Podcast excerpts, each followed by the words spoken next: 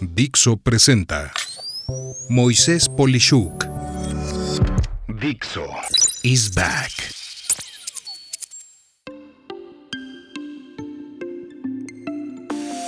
Cómo proteger tu privacidad, evitando caer en las trampas de la obtención ilegal de información. Vivimos tiempos muy delicados en lo que respecta a nuestra seguridad digital. Los terroristas, mafiosos, ladrones y estafadores se modernizan y aprovechan toda esta falta de criterio, la inocencia y el falso sentimiento de seguridad que la tecnología nos ofrece. Es por eso que en este episodio me quiero concentrar en distintos artificios empleados por gente mala y darte recomendaciones que te eviten ser una de sus víctimas, cuando, además, tú pensabas que no estabas haciendo nada peligroso o peor aún, ni cuenta te diste de un posible riesgo contra ti. A manera de lista, iré comentándote cinco de los riesgos que más me preocupan y las posibles recomendaciones contra los mismos, dando como preámbulo general el siempre activar tu sentido común cuando haces algo en espacios digitales o que involucren en algún momento el empleo de tecnología. 1. Firmar peticiones o participar en encuestas. Fíjate que esto de las protestas para, por ejemplo, que una persona hable o no en un espacio público por ser controversial y hay gente que quiere oírlo y hay gente que se opone, por solo dar un ejemplo, o encuestas de opinión que son de un tema también controversial o interesante, son un vehículo muy rápido para aprovechar tu molestia, tu morbo o tu interés en tu propia contra. Precisamente, lo primero que piden estos sitios es que aportes información personal. A veces es solo tu correo electrónico, pero en otras ocasiones aparte te piden tu teléfono, tu dirección, inclusive tu registro ciudadano, en fin, todo lo que permita identificarte y eso es exactamente lo que quieren estos maleantes. De hecho, muchos de estos tipos que quieren conocer quién está en su contra, para luego identificarlos y amenazarlos o hacerles algún daño, crean sitios o encuestas falsas que precisamente hablan mal de ellos mismos y así ver quién está en su contra. Por lo anterior, no caigas en era la dirección de la firma de la petición, como te lo exponen en forma muy fácil y natural, pues con solo acceder a esa liga pueden saber tu dirección de Internet, por ejemplo. Mi recomendación es buscar el sitio de la petición desde tu navegador en modo de incógnito y en concreto leer su política de privacidad. Si desde ese momento esa política ni siquiera existe, es el primer indicador de un problema. Pero si la tienen y después de leerla estás de acuerdo, emplea una dirección de correo únicamente para estos fines y no tu correo principal. Y si te pidieran más información, realmente evalúa si esto en verdad vale la pena o verdaderamente conoces lo suficiente como para sentir seguridad en hacer esto, porque realmente es un sitio conocido y además pues estás tranquilo de lo que estás haciendo. 2. Usar tu imagen en filtros de inteligencia artificial. Wow. ¿Cómo se ha puesto de moda esto de tomarte una foto en aplicaciones de inteligencia artificial que te modifican y te revisten como un astronauta, un gladiador, un formato de celebridad, en fin, mil temas diferentes. En otros casos, estos filtros prometen, por ejemplo, mejorar tu imagen de perfil para redes sociales. El peligro aquí es que al tener tu imagen, pueden hacer mil cosas más con ella, desde usarte para la creación de nuevos perfiles con tu propia imagen para otras personas, hasta el robo de identidad, imprimiendo alguna identificación falsa siendo tú el responsable con tu propia imagen. En este caso, mi recomendación de nuevo es solo usar filtros en servicios en los que confías plenamente y te aclaro, bajar una app de una tienda de un teléfono móvil no significa, repito, no significa que esto ya está validado. Simplemente estamos hablando de que es una app que puede funcionar plenamente como app en una aplicación de teléfono celular. Pero la compañía telefónica no va a tener responsabilidad alguna de cómo maneja esa app tu información. Y bueno, si confías plenamente en esto y te explican en detalle en un acuerdo legal cómo van a emplear esa imagen, o para qué aspectos adicionales le emplearán, probablemente, y digo probablemente, puedes estar tal vez tranquila o tranquilo.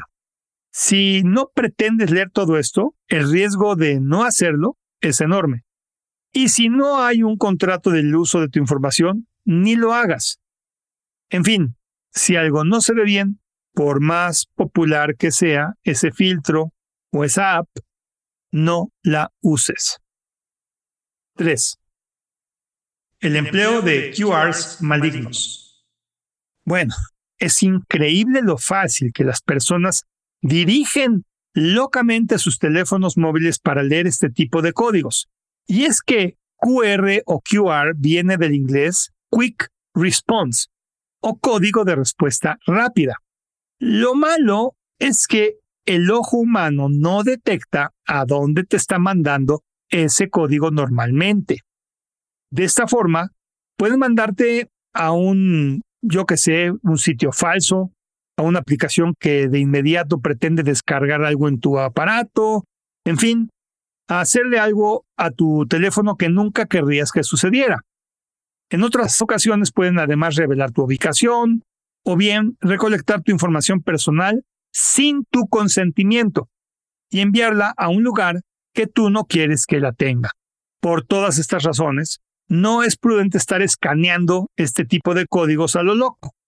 Es más, en lugares como restaurantes he visto ya casos de malosos que sobreponen una de estas etiquetas QR o QR sobre la mesa y en vez del menú te desvían a otro lado, solo por darte un ejemplo.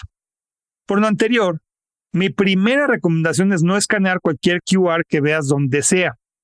Si te empuja mucho la situación a hacerlo, es porque probablemente te represente un gran riesgo.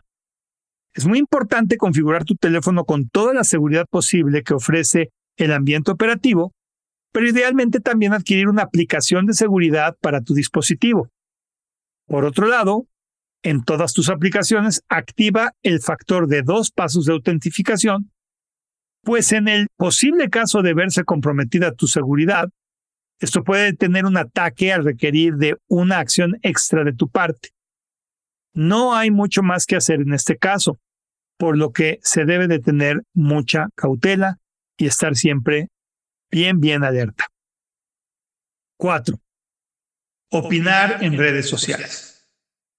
Ah, caray. A veces ves información falsa que te molesta en otros casos materiales que te ofenden o van en contra de lo que tú consideras correcto, y es cuando decides opinar en estos espacios. Mira, tienes que ver quién hace este tipo de pronunciamientos, pues puede ser que estas provocaciones busquen precisamente que tú respondas, y de esta forma pueden proceder a ofenderte, amenazarte, difundir tus datos a otras personas que busquen dañarte y en general todo tipo de situaciones que te pongan en una posición verdaderamente vulnerable. La forma de pelear contra falsedades, contra materiales que te incomodan o publicaciones que fomentan acciones negativas es precisamente reportándolas a los administradores. Toda red social seria tiene estas facilidades y es el mejor vehículo para que eliminen el contenido o incluso los bloqueen en su totalidad. 5. Smishing o mensajes de texto. Smishing resulta de la fusión de las palabras SMS, que en inglés es el acrónimo de mensajes cortos de texto o Short Message Service, y phishing, que es la estafa que consiste en simular ser una página web de algo que realmente no lo es. Como conclusión, el smishing es una estafa que consiste en el envío de mensajes SMS al teléfono móvil con la finalidad de convencer al usuario para que introduzca su información personal. En otras ocasiones, el smishing pide a la víctima que responda a ciertas preguntas por precisamente mensaje corto o que llame un determinado número de teléfono o realice cualquier otra acción para ganar control de su teléfono o de su información confidencial o de contraseñas o de acceso a sus aplicaciones bancarias o a todo lo que tenga que ver con sus comunicaciones. En resumen, el objetivo final del smishing es obtener nuestras claves de usuario o información personal, así como vendernos productos o servicios falsos o inexistentes o infectar nuestro dispositivo móvil. Todo esto con manipulaciones o mensajes que nos provocan reaccionar a una emergencia o situación delicada para nosotros, como sería el ejemplo de eso de que supuestamente tu banco te está buscando porque tiene un cargo no reconocido y te llegó un mensaje corto donde tienes que picar un enlace y automáticamente caes en esta situación. Las recomendaciones en este caso son entender los siguientes puntos. Primero, en ninguna situación, una financiera o empresa te enviará un SMS que te pida actualizar la información de tu cuenta o confirmar el código de tu tarjeta de cajero automático. En caso de recibir un mensaje de este estilo, por favor, llama directamente a tu banco o a la empresa si tienes dudas, marcando el teléfono directamente en tu teléfono y no accediendo al teléfono que te pone el mismo mensaje. Por otro lado, nunca hagas clic en un enlace o número de teléfono de un mensaje del que no estás seguro o conozca su procedencia. Por supuesto, no guardes información bancaria en tu dispositivo móvil de preferencia. Ante la duda, no respondas a los mensajes cortos, esa es la mejor recomendación. Si no ves que es una cosa que realmente es relevante, olvídala. Y por último, desconfía de los mensajes cortos que te hablan de trabajos que no existen, o de premios sin haber jugado tú, o de paquetes recibidos sin haber pedido nada. En fin, usa tu criterio. Mira, como conclusión puedo decirte que estamos viviendo tiempos en donde la manipulación y la ingeniería social están en expansión total. La gente malintencionada, sean terroristas, defraudadores, ladrones, mafiosos o simplemente con alguna enfermedad psicológica, están aprovechando los medios y espacios electrónicos como su fuente principal para ganar información o hacer daño o provocar un robo o fraude o increíble terror. Este podcast es claro en su propósito, pues hablo siempre de negocios, tecnología y sentido común.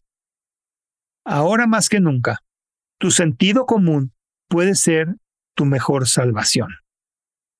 Piensa siempre lo que están intentando hacer que sea tu reacción en vez de reaccionar.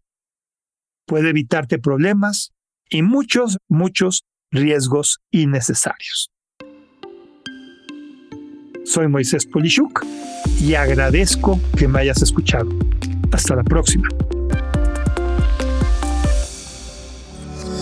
Dixo is back.